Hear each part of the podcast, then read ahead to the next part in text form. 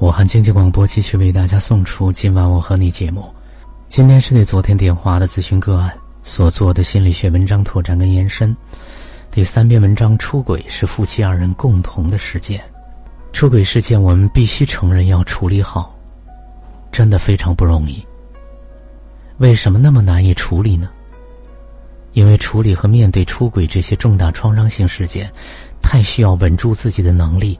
聆听和表达的沟通能力，稳住自己不控制但又能看清本质不走歪的能力，看见自己和对方的能力，接受所有发生的能力，这些能力都不足。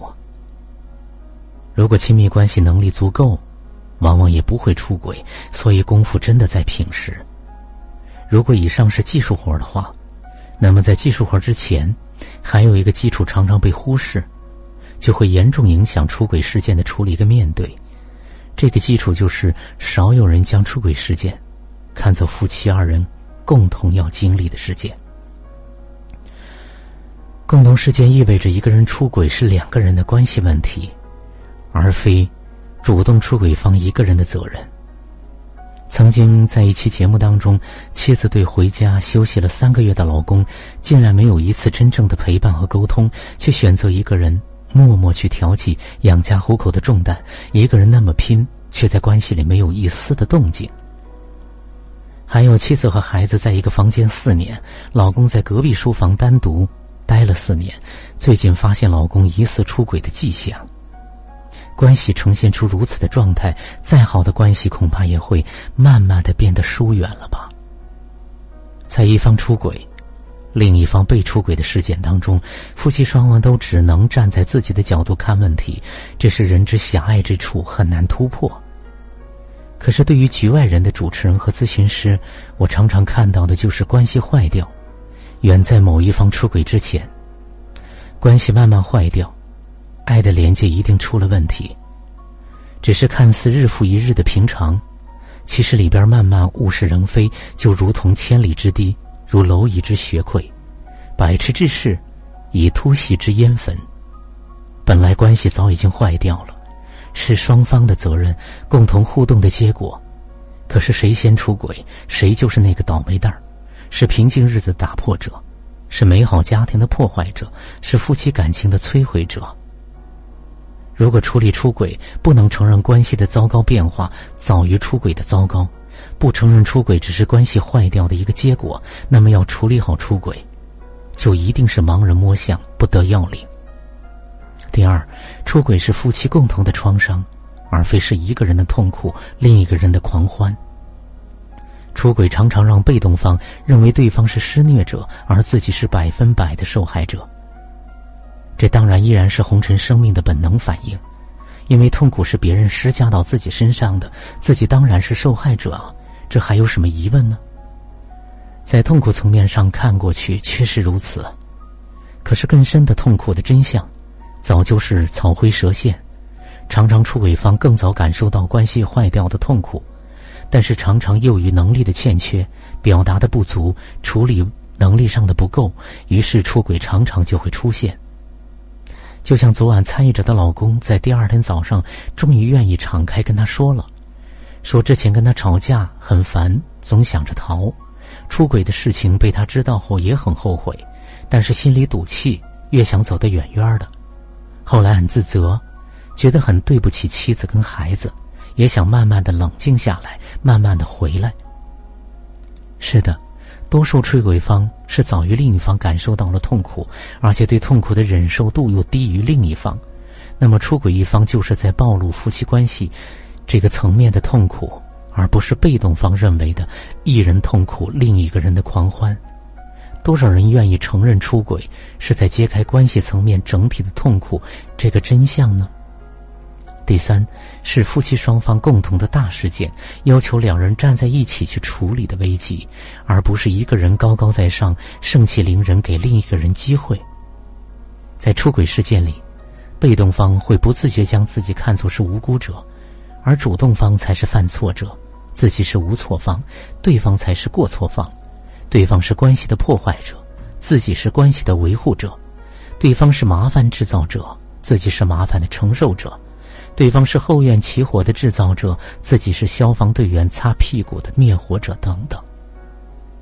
于是，本来内在就出了问题，已经距离很远不在一起的关系双方，就更会变成敌我双方，或者站在彼此的对立面，被出轨方叉着腰指着手，伸出手指着对方，主动出轨方要么背对着看向别处，要么同样伸出手指责对方。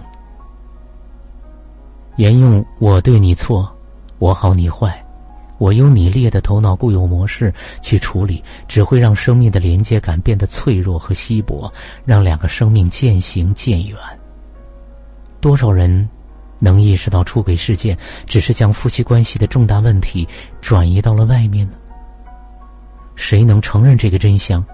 谁就能顺着这个真相找到解决出轨事件的基础，是夫妻双方共同的生命大事件，要求两人站在一起去处理的危机，而不是一个人高高在上，盛气凌人，给另一个人机会。四是两个人的危机，而不是一个人的难题和选择题。确实，出轨方会面临着怎样的选择？是回家还是离家？很多被出轨方这个时候常常只会看到有人在跟自己争夺爱人，就只能做表面的反应，往往会对对方下最后通牒：选我还是选别人，自己看着办。本来是夫妻关系深层次的内部矛盾，却变成了你看着办的，跟外人争夺的外部的矛盾，何其悲哉！我能理解，只要男人回来。就证明了男人还是在意这个家，在意这个妻子的。只是很多女人以为男人错了就改，有爱就能回归家庭，是很容易的事情。殊不知，男人一怕当一辈子的罪人，二怕当一辈子的孙子，三怕面对跟妻子的关系当一辈子责任人。这三个关口成为男人的难关。女人以为这只是男人的选择题，殊不知从相爱走到了相背离。绝大多数不是一个人的问题，而是两个人一起制造的危机，让行事冲动、受不了糟糟糕状态的一方率先走出了家庭，弄出的出轨事件。很多出轨就是如此。这并非捆绑被动方，而是当我们愿意站在整体关系的角度，就会发现，确实是亲密关系早就出了问题。正如被动方对于主动出轨一方的道德评判、是非对错的指责和最后通牒式的解决问题，其实都是在说明两个人的关系早就不是平等尊重的生命亲密状态，而是围绕着是非对错出现的失衡。所以，海林格老先生说，出轨就是夫妻关系的失衡结果。被动方一定要透过现象看到关系的本质，是我们的关系糟糕，远远早于出轨的糟糕。我们关系糟糕在先，才会有出轨的糟糕，后续还有更糟糕的事情出现。出轨是糟糕树长大长粗之后必然结出的一个糟糕的果子。有的糟糕树上结的是酗酒、工作狂、冷战、封闭等果子，表面不一样，味道是一样的。所以，出轨是夫妻关系层面发生的大事件。也是共同的夫妻关系发出的求救声，只是没多少人愿意承认这个事实，更别说让对方都能听懂。出轨事件其实就是扯下了遮羞布，将夫妻关系真相暴露出来的行为，将夫妻整体关系的如实真相暴露出来，同时也是孕育新生关系的起点。真的要承认出轨是夫妻共同的功课，是夫妻二人共同的事件，而非一人的罪过，需要站在一起。去面对整体关系里出现的糟糕，去面对跟转化才行。